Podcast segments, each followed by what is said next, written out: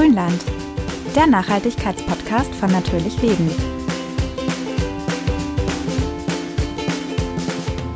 Deutschland ist das Land der Schrebergärtner. Knapp eine Million Hobbygärtner haben hier ihre kleine Laube, ihren kleinen Garten und erfreuen sich da ihrem Fleckchen Grün, meistens ja mitten in der Großstadt.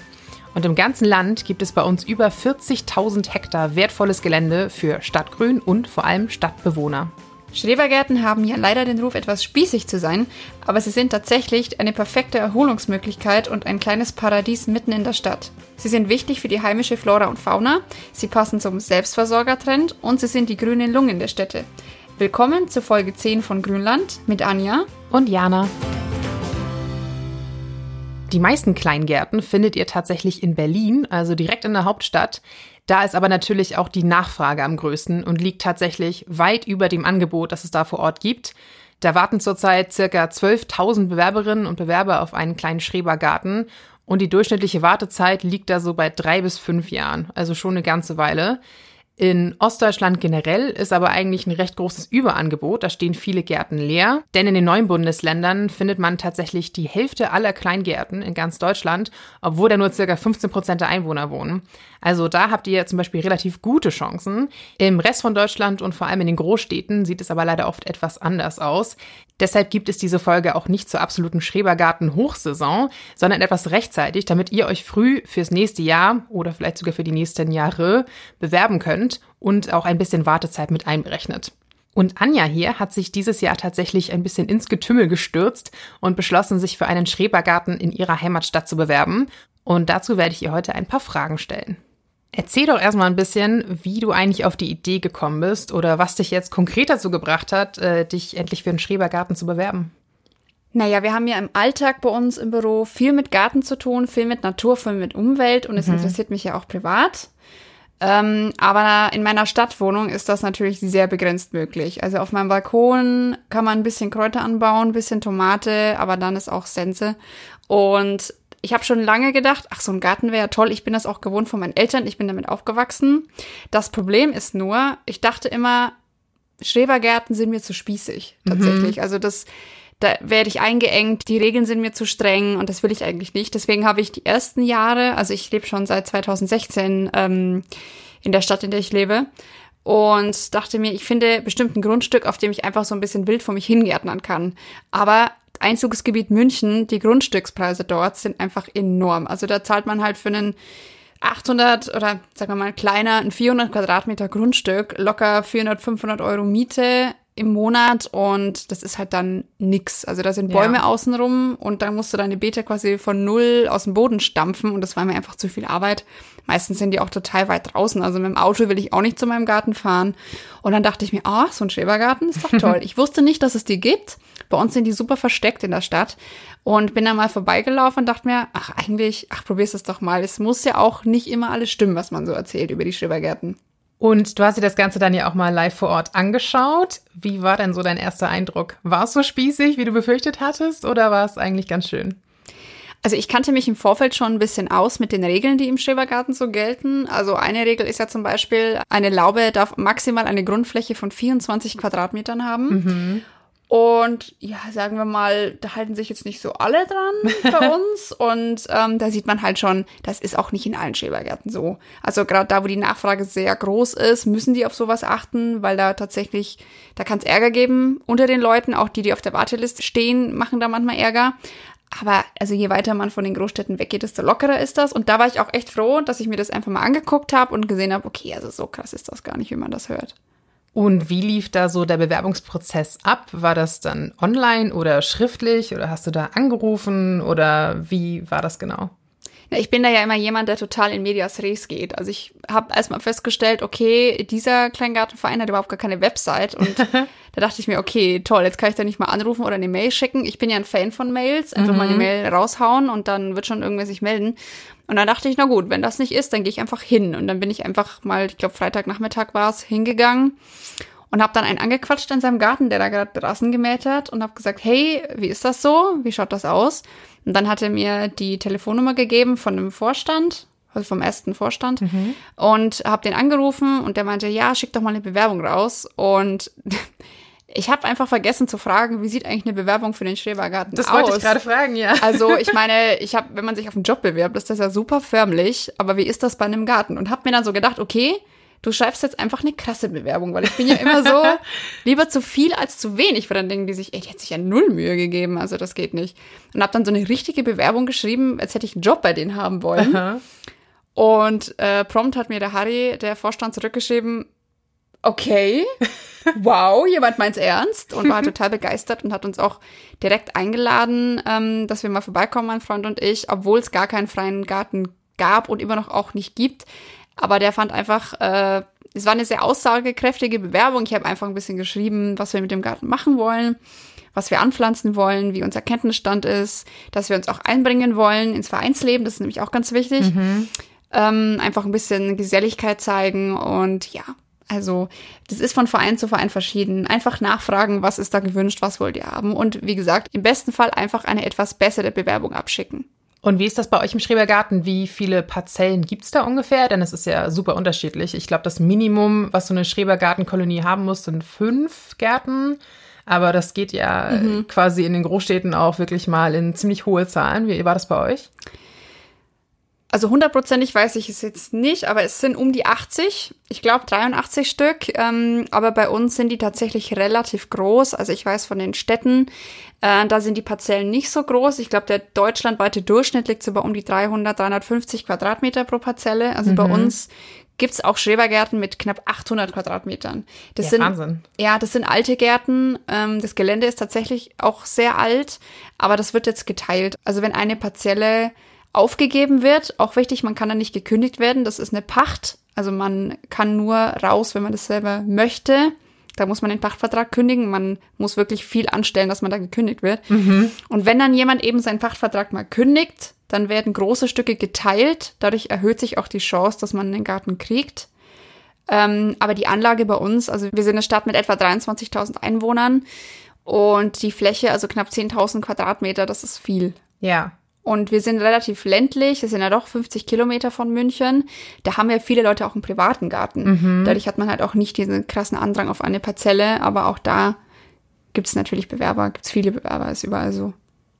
Was wir natürlich auch noch mal kurz anmerken müssten, wäre, dass zurzeit wegen Corona die Nachfrage unwahrscheinlich hoch ist, also noch höher als sonst.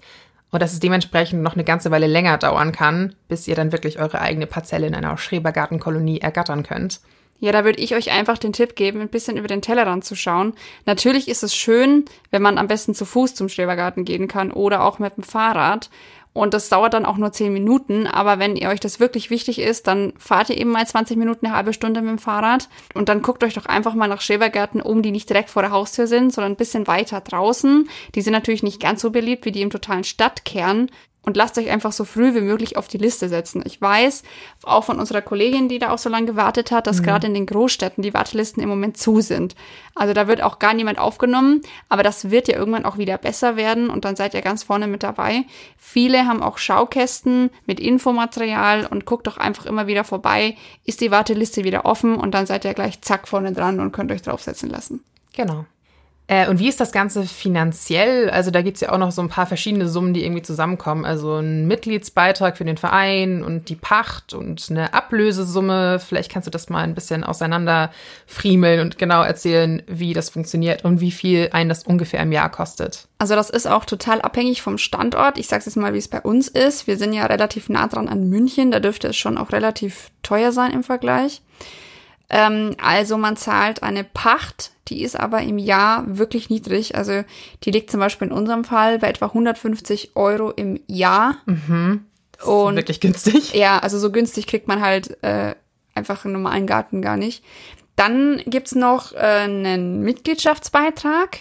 Das sind dann vielleicht auch nochmal so, ich weiß nicht, 50 Euro im Jahr, aber maximal. Also ich glaube, bei uns sind so 25 oder so. Ähm, und dann gibt's noch die Ablösesumme. Die Ablösesumme ähm, ist eine Einmalzahlung. Da zahlt man einfach eine gewisse Summe an den Vorpächter, alles, was er da gepflanzt hat, für die Laube, auch für Gartengeräte, wenn er welche besorgt hat. Das variiert allerdings. Also das kommt natürlich darauf an, wie das Equipment so ist, wie alt es ist, wie ist der Pflanzenbestand und dann wird das geschätzt. Bei uns im Verein ist es gedeckelt auf 2500 Euro. Okay. Ähm, das heißt, drüber geht's nicht, es sei denn, es hat im Jahr zuvor jemand so eine krasse Investition gemacht, dass man sagt, hey, also dafür 2500, das ist viel zu wenig. Mhm. Also dann kann es auch mal vier sein, aber das wird tatsächlich dann abgesprochen. Und wenn man sagt, hey, das kann ich mir nicht leisten, das ist mir zu teuer, ist das auch ein bisschen auf Verhandlungsbasis und dann kann man halt diesen, diese Parzelle nicht haben, dann wird es halt vielleicht eine andere. Ja. Ähm, aber in der Regel 2500 ist das bei uns gedeckelt. Das kann aber tatsächlich wirklich ins Geld gehen. Aber man muss auch bedenken, wenn man alles, was auf diesem Garten ist, neu kauft, wenn man sich eine Parzelle holt oder einfach ein Grundstück, auf dem noch nichts wächst, auf dem keine Laube steht, dann kann man vergessen, dass man den Garten sich holt für diesen Preis. Also alleine gute Laube kostet schon 2000 Euro. Ja. Die gibt's auch billiger. Ja. Klar, gibt's immer. Aber das rechnet sich nicht. Das rechnet sich auf jeden Fall, diese Ablösesumme zu zahlen. Genau. Also dann würde ich jetzt mal sagen, lassen wir mal die Ablösesumme weg, weil die ist ja einmalig. Also ich weiß natürlich nicht, wie es jetzt in Berlin ist, wo die Nachfrage so hoch ist oder in München, aber wenn wir von einem teuren Schrebergarten ausgehen, würde ich mal sagen, vielleicht 50 Euro im Monat. Es kann deutlich weniger sein, es kann auch deutlich mehr sein. Da muss man sich erkundigen, aber das würde ich sagen, ist so mal der Durchschnitt. Ja. Aber wenn man es überlegt, sage ich mal, hochgerechnet, dann irgendwie so 1,50, 2 Euro für einen Tag im Schrebergarten sozusagen, Genau. ist dann ja eigentlich gar kein hoher Preis dafür, also für das, was man alles bekommt. Nee, und für jemanden, der wirklich gerne einen Garten haben will und das aufgrund seiner Stadtwohnung nicht kann, man hat die Möglichkeit, sonst einfach nicht was anzubauen. Ihr interessiert euch für einen naturverbundenen Lebensstil? Dann blättert doch mal online in unser Nachhaltigkeitsheft Natürlich Leben. Hier haben wir jede Menge Tipps und Anregungen gesammelt, mit denen ihr euren Alltag Stück für Stück umweltfreundlicher gestalten könnt. Ob Abenteuer vor der eigenen Haustür, clevere Haushaltstricks oder saisonale Produkte aus der Region. Es sind die kleinen Veränderungen, die Großes bewirken. Alle Infos und einen Blick ins Heft findet ihr unter natürlichleben-magazin.de. Ja, apropos Anbau, da gibt's doch eigentlich auch so ein paar Regelungen, oder? Weil ja Schrebergärten ursprünglich tatsächlich auch dazu da waren, die Lebensmittelversorgung der Stadtbevölkerung zu sichern. Und das ist ja auch immer noch verankert in dieser Kleingartenverordnung oder wie das heißt. Das Kleingartengesetz, genau. Genau. Und äh, wie ist das da genau? Wie sind da so die Sätze? Also man muss ja auf jeden Fall selbst Obst und Gemüse irgendwie anbauen, oder? Genau, also man muss auf mindestens ein Drittel der Fläche was Essbares anbauen, also Obst und Gemüse, Kräuter. Ähm, manchmal zählen auch Obststräucher dazu, Obstbäume. Allerdings gilt da tatsächlich äh, die Stammdicke. Also man sagt jetzt nicht, der Baum hat eine Krone von 10, 15 Metern. Dadurch ist das schon ein Drittel meiner ganzen Parzelle. Ah, okay. Ähm, das nicht. Aber nehmen wir mal jetzt einfach die Beete. Also alles, was Obst, Gemüse und Kräuter ist, zählt dann als Lebensmittel. Ähm, das kommt einfach daher, Schrebergärten sind so ein bisschen eine Erfindung in Anführungszeichen aus der, aus der Kriegszeit, aus der Nachkriegszeit. Da sollte einfach gewährleistet werden, dass Flächen, die der Gesellschaft zur Verfügung stehen, sinnvoll genutzt werden. Und es ist so ein bisschen erhalten geblieben. Tatsächlich kommt es ja auch jetzt alles wieder. Also dieses Selbstversorgungsgedanke, der ist auch total modern, auch Ja. bei jungen Leuten. Und ich glaube, das ist auch der Grund, warum die Kleingartengemeinschaft daran festhält. Weil eigentlich bräuchte man es ja nicht mehr, aber es war einfach so wichtig. Das ist einfach der Kerngedanke. Und man muss auch unterscheiden, ähm, alles, was nur für die Freizeit genutzt wird, also wo nichts drauf angebaut wird, ist kein Kleingarten, ist kein Schrebergarten. Also wenn ich da nur hinfahre, um mir ein Planschbecken aufzustellen, ist das kein Schrebergarten und Kleingarten, darf dann auch nicht unter diesem Namen verpachtet werden und dann schießen die Pacht- und Mietsummen äh, einfach extrem in die Höhe. Ja, beziehungsweise eine unserer anderen Kolleginnen hatte uns ja auch erzählt, sie hat tatsächlich gerade einen Schrebergarten in München bekommen, nach sehr, sehr langer Wartezeit. Glaub, Sieben Jahre, sieben glaube Jahre, ich. ja, Mhm. Wahnsinn. Und sie hat erzählt, dass tatsächlich, wenn man sich nicht an diese Regeln hält, denn ab und zu wird es halt schon von der Stadt kontrolliert, dass dann tatsächlich auch die Pächter enteignet werden, in Anführungsstrichen. Das dann heißt, okay, die Schrebergärten werden nicht so genutzt, wie sie genutzt werden sollten. Die dienen hier eigentlich mehr als Freizeitanlage. Und dann können wir das Ganze auch als Baugrund verscherbeln, denn tatsächlich gehören die Schrebergärten ja nicht den Verein, sondern die Grundstücke gehören ja nach wie vor der Stadt oder dem Bund. Ich weiß gar nicht genau, wie das geregelt ist. Der Stadt in der Regel, ja. Ja. Und die können darüber halt verfügen, wenn man selber sich halt einfach nicht äh, an die Regeln hält in dieser Kolonie und alle das nur so ein bisschen als Abstellplatz für Trampolin und Planschbecken und so weiter benutzen. Also ist das schon auf jeden Fall ein wichtiger Aspekt, den man im Kopf haben sollte, wenn man sich auf sowas bewirbt, dass man da auch äh, bereit ist, die Arbeit reinzustecken. Also normalerweise ist es auch so, man kriegt immer eine Mahnung, nenne ich es jetzt mal. Also da kriegt man jetzt keinen Brief, einen Bösen nach Hause geschickt. Aber es kann halt dann sein, dass der Vorstand mal reinguckt und sagt, es ist jetzt nicht so ganz ideal. Mhm. Dann kriegt man halt noch ein paar Mal einen Hinweis. Ähm, und dann, wenn man dann nach dem vierten, fünften Mal oder auch zweiten, dritten Mal, je nachdem wie streng die da sind, nichts macht, dann kann schon sein, dass man gekündigt wird. Aber also selbst in größeren kleinen Gärten glaube ich nicht, dass das wirklich so streng ist, dass da einer guckt, hm, das ist nicht ein Drittel, hier direkt die Kündigung. Also das glaube ich. Ich glaube, das hängt halt das auch immer sehr davon ab, wie die Umstände allgemein sind. Ne? Wenn es jetzt irgendwo ja, genau. in der Kleinstadt ist, ist man vielleicht auch nicht so streng, weil einfach der Druck nicht so hoch ist. Aber da, wo der Raum eh knapp ist, wie in den Großstädten, gerade halt in der Hauptstadt, äh, ich glaube, da ist einfach ein bisschen anderer Druck und da sind dann auch die Regeln ein bisschen härter. Generell ist es ja aber auch so, ne, dass ähm, es quasi einmal diese Kleingartenverordnung, Gesetz, ich habe schon wieder vergessen. Das Kleingartengesetz. Das Kleingartengesetz gibt. Ach, so schön deutsch, oder? Wunderbar. Liebe es sehr. Ähm, dass so die groben Richtlinien festlegt und dann kann ja aber auch nochmal jeder Verein äh, wirklich selber festlegen, was vor Ort passieren soll oder nicht passieren darf, oder? Also das Kleingartengesetz gilt in ganz Deutschland, ähm, aber natürlich nicht verpflichtend, weil da, wo kein Kläger, da kein Richter. Hm. Das heißt, jeder Verein regelt das so ein bisschen unter sich.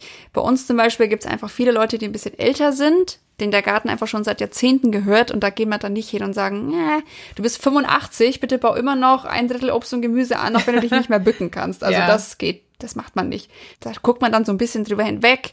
Dann macht man eben noch so fünf Salatköpfe dazu. Also das ist dann nicht so streng. Ja. Also blöd gesagt, wenn sich jemand einklagen will in seinen Kleingarten und er denkt, er hat das Anrecht auf diese Parzelle und er holt jemanden vom, vom Kleingartenverband, Bundesverband Deutscher Gartenfreunde nennen die sich, könnte man schon jemanden loswerden. Aber das ist natürlich, da macht man sich keine Freunde, weil das ist ein Verein, da gibt es ein Vereinsleben. Und wenn du derjenige ja. bist, der sich eingeklagt und der sagt, nee, so mit erhobenem Zeigefinger, das sehen die Leute auch nicht gern. Also das, da macht man sich dann auch nicht gerade beliebt. Und ob man das dann will, dass man da in der Gemeinschaft lebt, die einen so ein bisschen stiefmütterlich behandelt, das ist auch nicht so schön. Weil man muss sich tatsächlich auch ein bisschen ins Vereinsleben einbringen. Ja.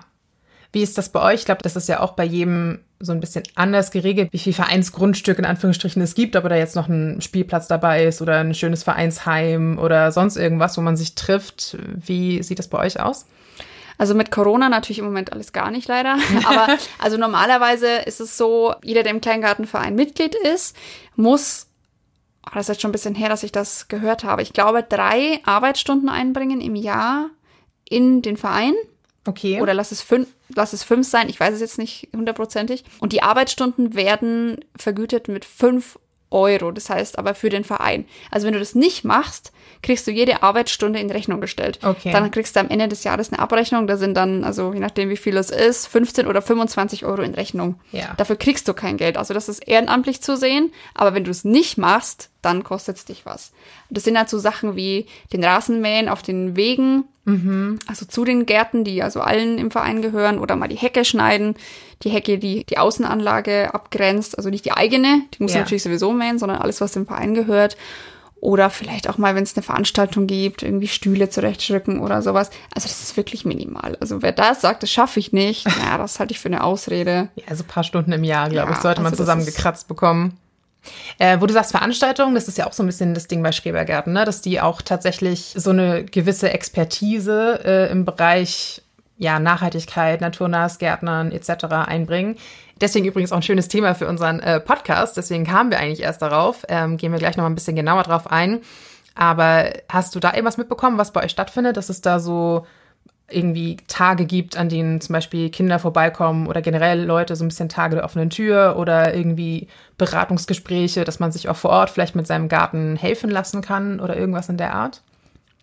Also grundsätzlich, nur das am Rande auch noch, Kleingärten sind öffentlicher Grund, also der gehört der Stadt und deine Parzelle ist natürlich deine, aber alle Wege sind öffentlich zugänglich. Also wenn du da mit deinem Hund gehen willst oder mit deinen Kindern spielen willst, das darfst du, das ist öffentlicher Grund. Mhm. Ähm, aber also jetzt intern im Verein ist da eine sehr, ein sehr reger Austausch. Also jetzt unabhängig tatsächlich auch von Veranstaltungen kenne ich das auch so, dass man echt auch zum Nachbarn einfach rübergeht und sagt, hey, ich, meine Himbeeren sehen irgendwie super schlapp aus, was mache ich da? Oder mein ja. Salat wächst nicht oder Schnecken und solche Geschichten. Das ist schon untereinander total eng. Äh, wie das jetzt bei uns genau ist, habe ich mich noch nicht so informiert, wie der Katalog aussieht.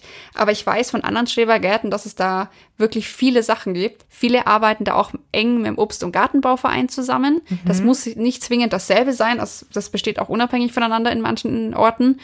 Und die bieten ja wirklich Kurse an für Obstbaumschnitt, mhm. für Gemüseanbau, für ökologisches Gärtnern etc. etc. Und da kann man immer hingehen. Das manchmal kostet es gar nichts, manchmal kostet es einen minimalen, ja, ich würde sagen, einen Arbeits, sagt man, eine kleine Entschädigung, Entschädigung für die Leute. Ja. Also so ein richtiger Preis ist das nicht. Und zum Thema Nachhaltigkeit im Schrebergarten ganz, ganz wichtig. Spritzmittel sind grundsätzlich verboten im Schrebergarten. Also das war früher nicht so. Das ist aber inzwischen so und ich glaube auch nicht, dass das alle schon so machen. Aber tatsächlich, ähm, man darf zum Beispiel auch kein Abwasser produzieren. Deswegen die klassische Komposttoilette. Es darf auf einer Schrebergartenparzelle kein Abwasser geben. Es gibt Leute, die haben eine Chemietoilette beispielsweise. Das zählt aber jetzt nicht klassisch als Abwasser, weil es wird ja nicht mhm. auf deiner Parzelle entsorgt, ja. sondern es muss ja von der Parzelle weggebracht und entsorgt werden. Ja. Aber beim ökologischen Gärtnern sind tatsächlich die Schrebergärtner sehr weit vorne. Das liegt auch daran, dass die so eng beieinander sind. Mhm. Also wenn direkt neben dir einer spritzt und ihr, du hast dein Beet Zaun an Zaun, hast du es auf deinem, ja, ja. deinem Beet. Ja. Kannst du nichts dagegen machen. Und um das zu verhindern, ist da einfach striktes Pestizid- und Insektizidverbot. Ja, und halt auch so Sachen wie mit Regenwasser gießen oder wie du sagst, halt seine Abfälle kompostieren und den Kompost wiederum auf die Beete auftragen. Solche recht banalen Dinge. Liegt wahrscheinlich aber auch ein bisschen daran, dass es einfach schon eine, ich glaube, über 200 oder knapp 200-jährige Tradition hat, das Ganze, dass da auch mhm. einfach gewisse Methoden über die Jahrhunderte so beibehalten wurden, oder? Dass während ja. in der normalen Landwirtschaft und in Privatgärten da einfach viel passiert ist in den letzten Jahrzehnten mit Chemie, äh, dass in den Schrebergartenkolonien das einfach so ein bisschen durchgehalten wurde, in Anführungsstrichen, dieses ökologische Gärtnern. Zum einen das, das glaube ich schon, dass das auch sich so ein bisschen der Verein auf die Fahnen schreibt. Das ist so unser Ding. Das hat aber auch tatsächlich praktische Gründe, weil wenn du zum Beispiel weiter draußen in der Stadt wohnst und du musst zu deinem Schrebergarten recht weit fahren, hast du auch nicht Lust, deinen Müll jedes Mal mit nach Hause zu nehmen. Ja. Also deswegen glaube ich, hat sich das so ein bisschen ergeben. Diese Parzelle ist so ein kleines Ökosystem und da komme ich hin und da gehe ich weg, dann nehme ich nichts mit hin, da nehme ich nichts mit weg. Ja. Also alles, was ich vor Ort habe, wird kompostiert und alles, was ich entsorgen muss, äh, versuche ich irgendwie auch auf der Parzelle zu entsorgen, beziehungsweise im schlimmsten Fall nehme ich halt mal ein kleines Tütchen, Samentütchen wieder mit nach Hause. Ja. Äh, aber ich glaube, das ist auch ein bisschen tatsächlich ein praktischer Aspekt. Mhm. Und weil es eben ein Drittel Obst und Gemüse sein soll oder muss, will man natürlich auch das dann nicht spritzen. Ich meine, man will es ja essen. Bei Zierpflanzen sind die Leute ja da immer nicht so pingelig, aber bei Lebensmitteln, ich meine, wer will schon Spritzmittel essen? Ja, ich meine, es ist dann ja schon der Vorteil, wenn ich schon frisches Gemüse und Obst habe, dann will ich auch, dass es bio ist. Ne? Also sonst habe ich ja nicht so viel Arbeit da reingesteckt, dass ich es am Ende dann doch wieder extrem abwaschen muss oder Angst haben muss, dass da irgendwas drauf ist. Na, dann kann ich das auch kaufen. Genau. Gärtnern ist auch echt harte Arbeit. Das macht man nicht, wenn man es dann hinterher in der Qualität hat, wie es es auch im Supermarkt gibt. Ja. Wie ist das da denn eigentlich so generell? Also trifft man da eher so ein bisschen den Öko in Birkenstocks und äh, selbstgestrickten Wollpulli oder wie ist da so die Durchmischung, sage ich mal. Was trifft man da so für Leute in Schrebergärten? Also grundsätzlich würde ich sagen, jeden und jeden Typus und jede Gesellschaftsschicht und jedes Alter. Mhm. Bei uns tatsächlich auch. Wir sind eine relativ ja, mittelalte Stadt, würde ich sagen. Mhm. Da sind auch viele junge Leute, auch im Schrebergarten. Und auch ein paar ältere, auch ein paar sehr alte tatsächlich, die das schon auch eher als Erholungsgebiet nutzen. Die werden dann auch immer so ein bisschen unterstützt beim Obst- und Gemüseanbau. Aber grundsätzlich würde ich sagen, gibt es da keine Grenzen. Also weder beim Alter noch bei sozialem Stand. Also das ist wirklich, das ist so ein bisschen Schnitt durch die Gesellschaft. Man mhm. denkt immer, ach, das sind so alles dieselbe Klientel und schneiden ihre Hecke und ihren Rasen mit der Nagelschere, aber das ist überhaupt nicht mehr so. Also bei uns in der Stadt haben wir auch zusätzlich noch einen interkulturellen Garten. Der hat jetzt mit dem Kleingarten an sich zwar nichts zu tun, aber das ist einfach so eine Begegnungsstätte. Da sieht man schon, dass Gärtnern verbindet. Also junge und alte Leute holen sich Tipps voneinander und beraten sich gegenseitig, gucken dann auf ihre Pflanzen und da kommt einfach dann die Lebenserfahrung auf die nicht so erfahrenen. Also da gibt's wirklich viele verschiedene Konstellationen und man hat halt immer dieses gemeinsame Hobby des Gärtnern. Ja. Also man trifft sich da in der Mitte, egal von welchem Standpunkt man kommt, man trifft sich immer in der Mitte, um zu gärtnern. Ja, und für viele ist das ja auch wirklich so ein bisschen Lebensmittelpunkt in Anführungsstrichen. Also ich stelle mir jetzt vor, wenn du, wie du gerade eben sagtest, deinen Garten jetzt schon seit 30 Jahren hast oder sowas und jetzt vielleicht auch endlich in Rente bist, äh, dann genießt du das ja wahrscheinlich auch und verbringst jede freie Minute da und kennst die Leute oder ich sag mal, wenn du jetzt arbeitslos bist zurzeit und einfach so ein bisschen eine Aufgabe brauchst äh, oder körperlich eingeschränkt bist und da vor Ort dann Leute hast, bei denen du weißt, die helfen mir und äh, da habe ich einfach eine gute Gemeinschaft. Ich glaube, da kommt auch viel zusammen für diese ganzen Leute, mhm. die sich dann vor Ort da treffen. Ja. Ist vielleicht auch wichtig für die Bewerbung, weil du jetzt gerade sagst, arbeitslos. Viele Leute denken, sie können sich nicht bewerben, weil sie kein Geld haben oder solche Dinge. Hm. Schrebergärten sind jetzt zwar keine sozialen Einrichtungen, aber da wird schon drauf geguckt, dass das Leute sind, die das auch brauchen. Also wenn man jetzt sagt, man verdient eine Menge Geld, man hat ein großes Haus mit Garten und will einfach nur just for fun für sich noch einen Schrebergarten, dann ist man vielleicht nicht ganz oben auf der Liste, weil auch ganz wichtig zu wissen, die Liste ist nicht durchnummeriert und starr.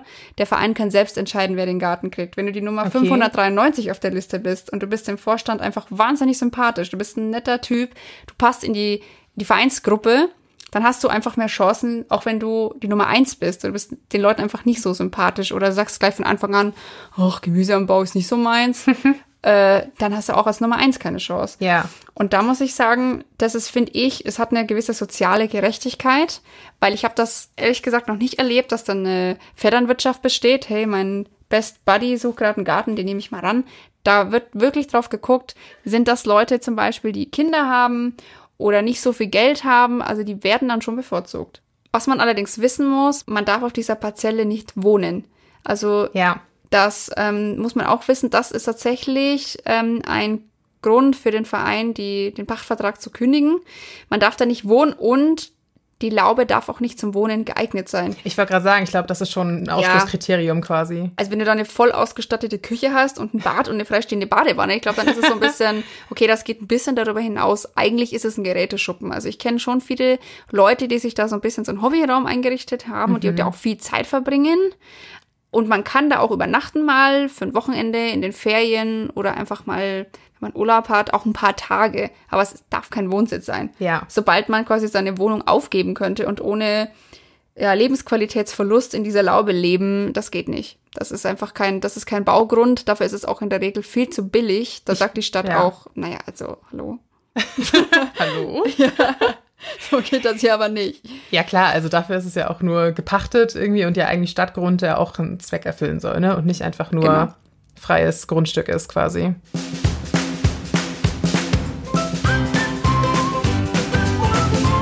Erstmal danke an dich, Anja, für diese ganzen Infos. Ja, gern geschehen.